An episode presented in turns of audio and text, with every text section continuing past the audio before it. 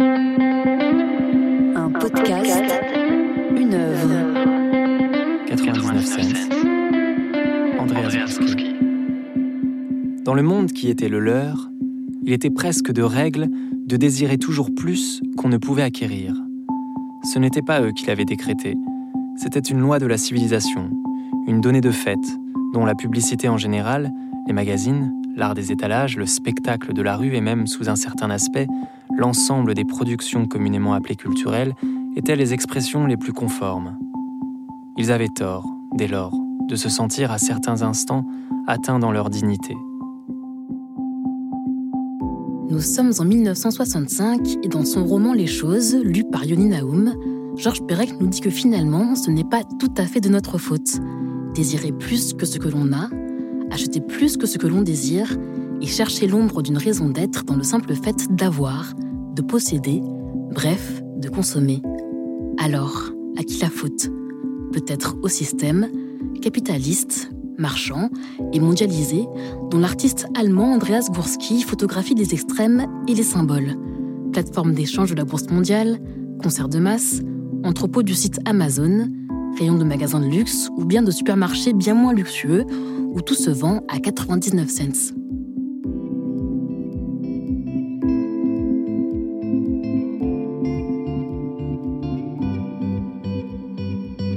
Comme souvent depuis 1991, Andreas Gursky, 63 ans, prend de la distance et fait de la couture numérique. Plusieurs points de vue d'une même scène, photographiés puis rassemblés, raccordés, manipulés sur ordinateur pendant parfois plusieurs années.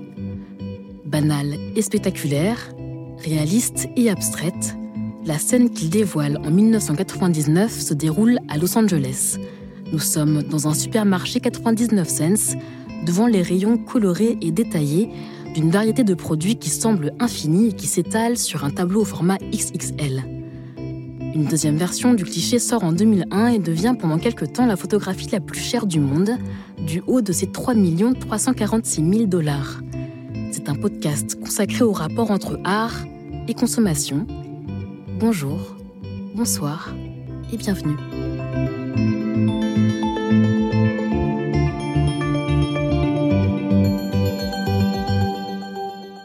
Andreas Gursky, entretien avec Michel Guérin, 2002.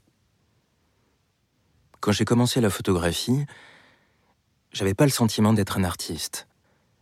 Je ne savais pas ce qui était de l'art et ce qui n'en était pas. Mon père et mon grand-père sont des photographes professionnels de publicité.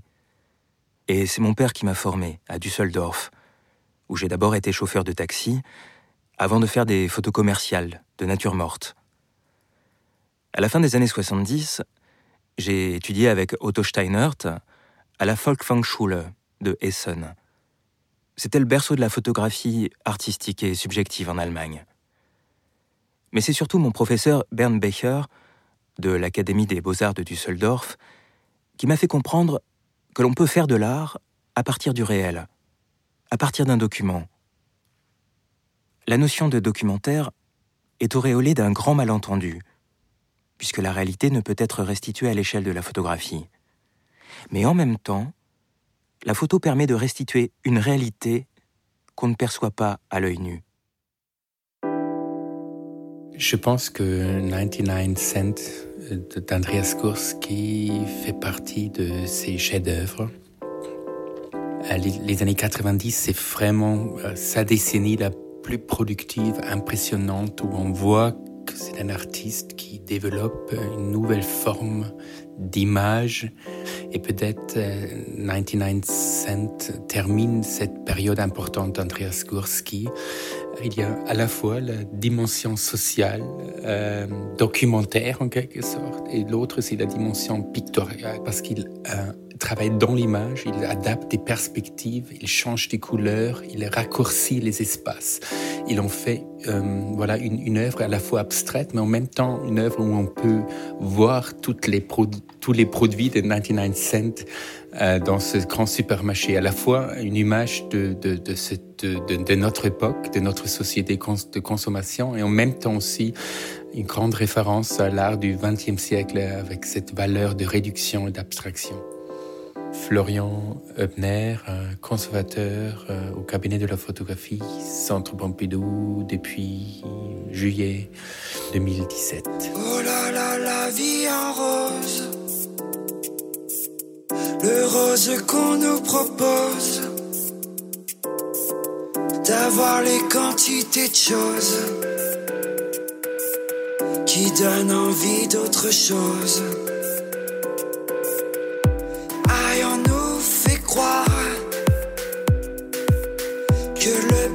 c'est d'avoir, de l'avoir plein nos armoires.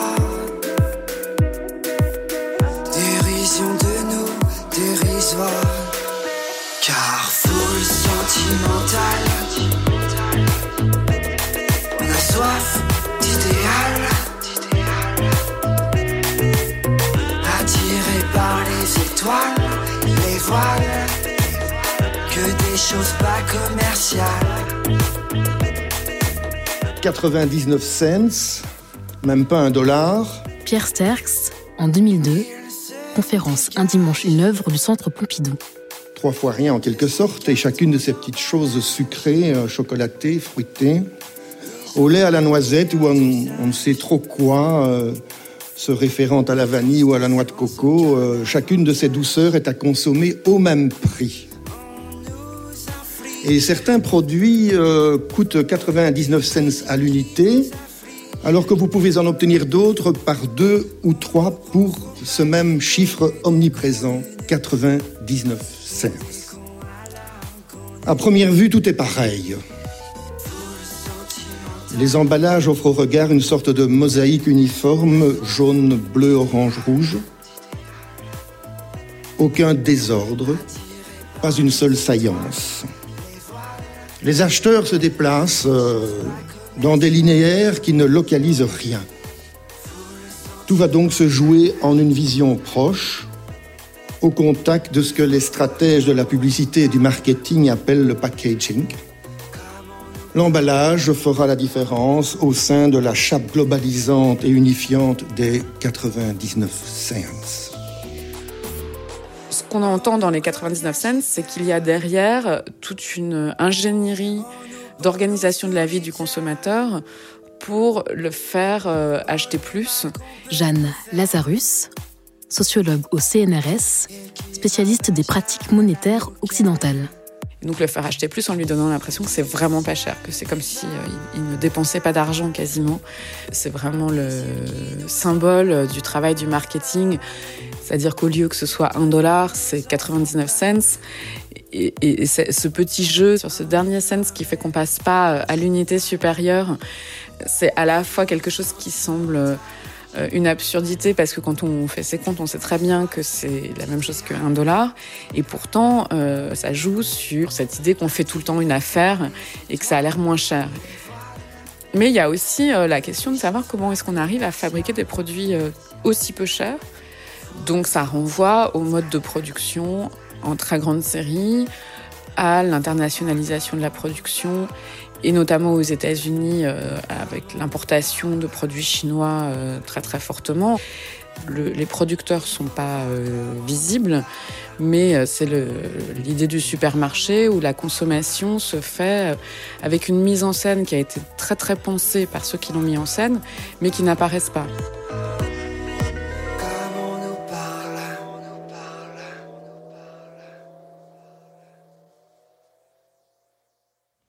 Andreas Gorski, parlez-nous un peu de Madonna. Vous l'avez connue comment? Elle s'est rendue avec Gwyneth Paltrow à l'exposition de mes photographies au MoMA, à New York. Et elle était particulièrement conquise. Je savais qu'elle donnait le dernier concert de sa tournée mondiale à Los Angeles. Je voulais l'y photographier. Alors elle m'a invité chez elle. Dans cette photographie, on peut reconnaître les spectateurs jusqu'au dernier rang. C'est la fameuse vue panoramique gorskienne. Et en même temps, c'est une photographie cosmologique, universelle. On a l'impression de percevoir le monde entier. On vous a souvent reproché cette froideur, cette grande distance avec l'événement rassemblant des masses. Les masses m'intéressent. Le rapport des corps et de l'espace. L'abstraction de la distance et l'expérience de la densité. Quand on se tient en plein milieu de la masse. Froideur? Peut-être dans ce contexte, car euh, au premier abord, on ne reconnaît pas la trace subjective de mon interprétation. Tout semble réaliste. Et c'est ici qu'intervient la patte de mes professeurs, Ila et Bernd Becher. Il faut laisser la réalité s'exprimer. Elle est si inventive que les hommes ne peuvent qu'essayer de la suivre. Vous avez idéalisé le monde du shopping avec vos clichés de Nike et Prada, ainsi que le parquet des places boursières. Une célébration du capitalisme? L'ironie, c'est que chacune de mes photos Prada est citée parce qu'elle concerne un temple de la mode qui est lui-même à la mode.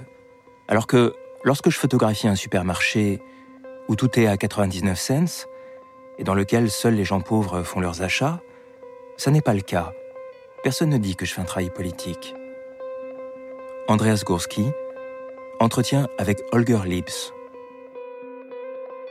Je pense que le fait qu'il fait le choix de faire d'un lieu de consommation qui est vraiment de, cheap, de bon marché, d'en faire un, tableau d'histoire, en fait, parce que c'est ça, si on fait une image qui, est si grande que ça, plus que 2 mètres sur 3 mètres, 2 mètres 20 sur 3 mètres 30 à peu près, c'est quand même un statement, c'est-à-dire, voilà, ça, ça c'est notre temps.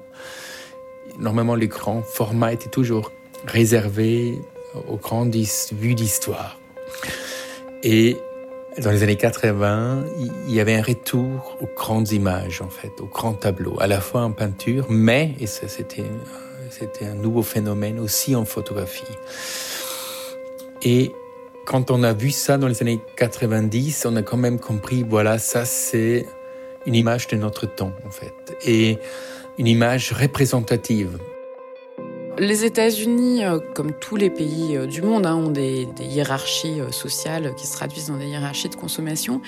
Mais peut-être plus qu'ailleurs, la différence entre les produits de mauvaise qualité et les produits de bonne qualité est vraiment exacerbée. Et donc, il y, a vraiment une séparation dans qui fréquente quel magasin. Et donc, les populations qui vont dans les supermarchés les moins chers, euh, ce sont les populations très pauvres qui recoupent euh, en partie euh, la ligne ethno-raciale. Donc c'est les populations noires, les populations latinos qui ont des revenus faibles et qui sont séparés socialement du reste de la population. Mais qui peuvent dans ces 99 cents consommer des choses qui ressemblent à ce que consomme la classe moyenne, mais en moins cher. Et donc en moins cher, ça veut dire de la nourriture plus salée, plus grasse, euh, avec euh, euh, tous les risques d'obésité qui vont avec. Ça veut dire aussi que les objets qui sont achetés sont des objets qui vont se casser plus vite. Mais ce que font ces supermarchés, c'est quand même de donner accès à une consommation qui ressemble à la consommation de tout le monde, mais c'est la société américaine en low cost. De mauvaise qualité mais aux prix accessibles, les produits 99 cents ouvrent les portes d'un mode de vie standard aux plus marginaux de la société américaine.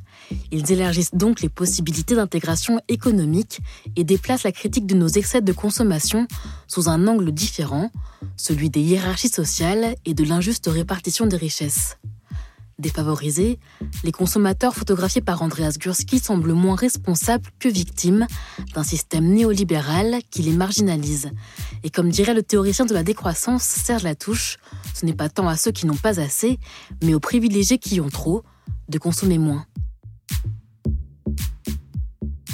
Dans les années 90, Andreas Gursky photographie aussi quelques espaces de consommation fréquentés par ces privilégiés de la société, adeptes de marques luxueuses comme Gucci ou Prada.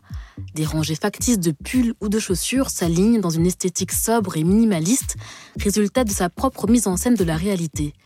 Ici, Andreas Gursky réaménage et reconstruit le réel avant de le photographier, pour souligner, dit-il, la dimension symbolique du phénomène, ce qu'il appelle le fétichisme de nos sociétés matérielles.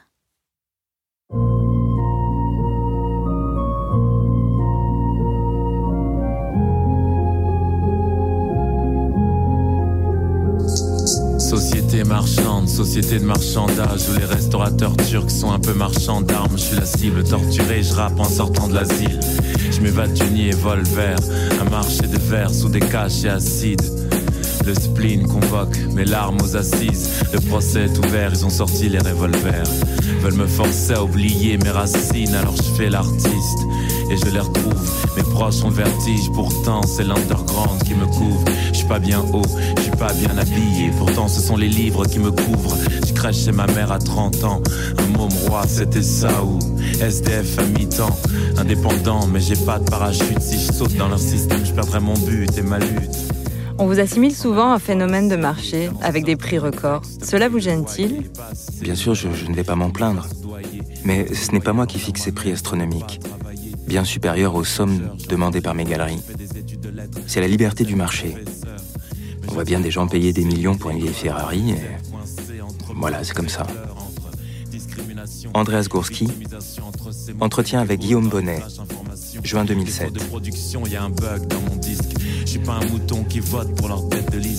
Objet de consommation soumis à la loi du marché, les œuvres d'Andreas Gursky se bousculent dans le top 10 des photographies les plus chères au monde.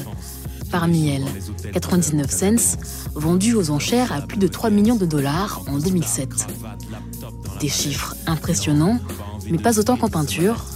Plus de 400 millions de dollars ont été versés par un acheteur anonyme pour un Léonard de Vinci devenu en novembre 2017 l'œuvre d'art la plus chère au monde. Mais la comparaison est polémique, car sur le marché de l'art, la reconnaissance de la photographie en tant qu'œuvre d'art est récente et discutée. Ce n'est pas avant les années 90 qu'elle voit ses prix s'envoler. La place rapidement occupée par Andreas Gursky sur ce marché en pleine mutation relativise la dimension politique des symboles du capitalisme que le photographe met en scène et à distance, mais sans critiquer. Il vient d'une tradition de photographie qu'on appelle en anglais Man Altered Landscape. Voilà, c'est le paysage où on voit le trace de l'homme. Et cette euh, tradition photographique, qu'on appelle aussi les nouveaux euh, topographes, il y a toujours un constat distancié mais critique. En même temps, c'est une œuvre qui fait ce constat d'une autre société capitaliste, mais cette œuvre fait aussi part de notre société capitaliste. C'est pas une image publiée dans un journal de photographie ouvrière. Hein. C'est une image produite pour le marché d'art. n'a rien dans le bide, alors je continue de rêver. Et le rêve est réel. Pour le vivre dans les restaurants turcs, je lave la vaisselle. Ça y est, on me resitue. L'économie vole mes rêves, la poésie me les restitue. Ça y est, on me resitue. L'économie vole mes rêves, la poésie, la poésie. Ils étaient en train de se perdre. Déjà, ils commençaient à se sentir entraînés le long d'un chemin dont ils ne connaissaient ni les détours, ni l'aboutissement. Il leur arrivait d'avoir peur. Mais le plus souvent, ils n'étaient qu'impatients. Ils se sentaient prêts. Ils étaient disponibles. Ils attendaient de vivre. Ils attendaient l'argent.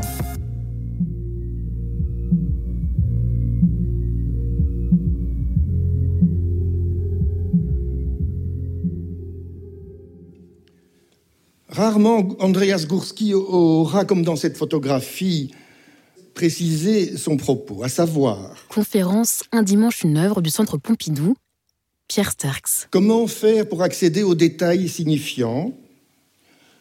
Comment faire apparaître le fragment au sein d'un système alors que l'on est fasciné par les grands ensembles?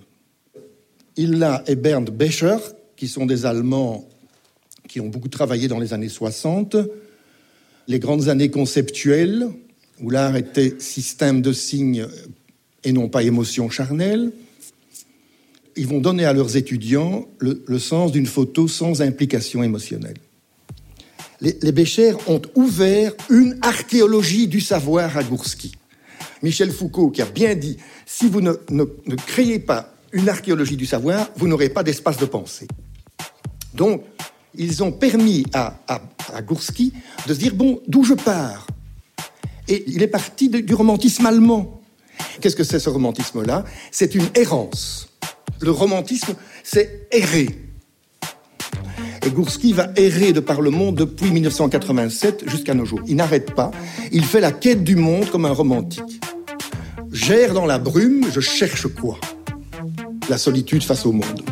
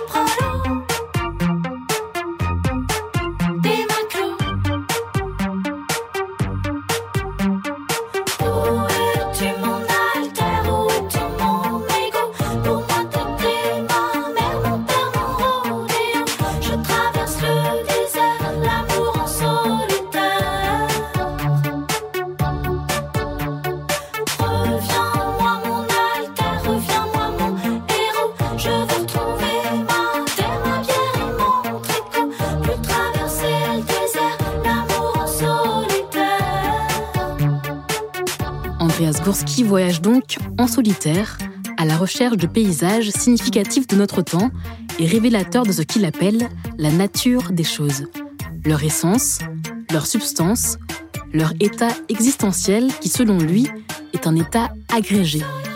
Toutes les choses de ce monde seraient donc, dans leur essence, interconnectées, inséparables, solidaires les unes des autres. Le local et le global, l'infiniment petit et l'infiniment grand, l'individu et le groupe, l'être humain et la nature qui l'entoure. Au cœur de la ville ou sur les sentiers d'une montagne. Dans les années 80, je photographiais de façon traditionnelle et romantique. Je voyageais, je cherchais des lieux, des motifs, et je prenais des photos. Mais en général, j'en prenais très peu. J'ai beaucoup marché dans les Alpes, d'où j'ai ramené plusieurs tableaux. On pourrait dire que j'étais un peu comme ces photographes du 19e siècle. Vous savez, ceux qui se déplaçaient lentement, avec du matériel qui était très lourd. Mais sur la forme, je ne trouvais aucun cliché satisfaisant. Il m'est souvent arrivé de revenir les mains vides. J'avais épuisé cet environnement. Mais aujourd'hui, j'ai la nostalgie de cette période romantique de ma vie. Andreas Gourski, entretien avec Michel Guérin, 2002.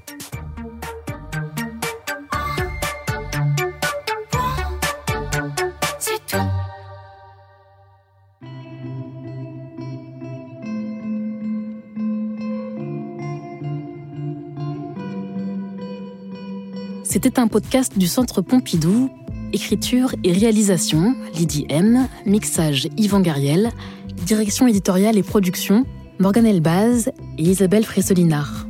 Habillage musical, Nawel Benkraim et Nassim Kouti. Lecture, Yoni Naoum et Olivier Martineau. Archive du cycle de conférences Un dimanche, une œuvre du Centre Pompidou, Pierre Sterks, invité en 2002. Extraits musicaux, Coloris reprend Full Sentimental d'Alain Souchon, Edgar Secloca de Milk Coffee and Sugar rap Croire en nous. Juliette Armanet chante L'amour en solitaire. Merci à chacun et chacune d'entre vous pour votre écoute et à bientôt.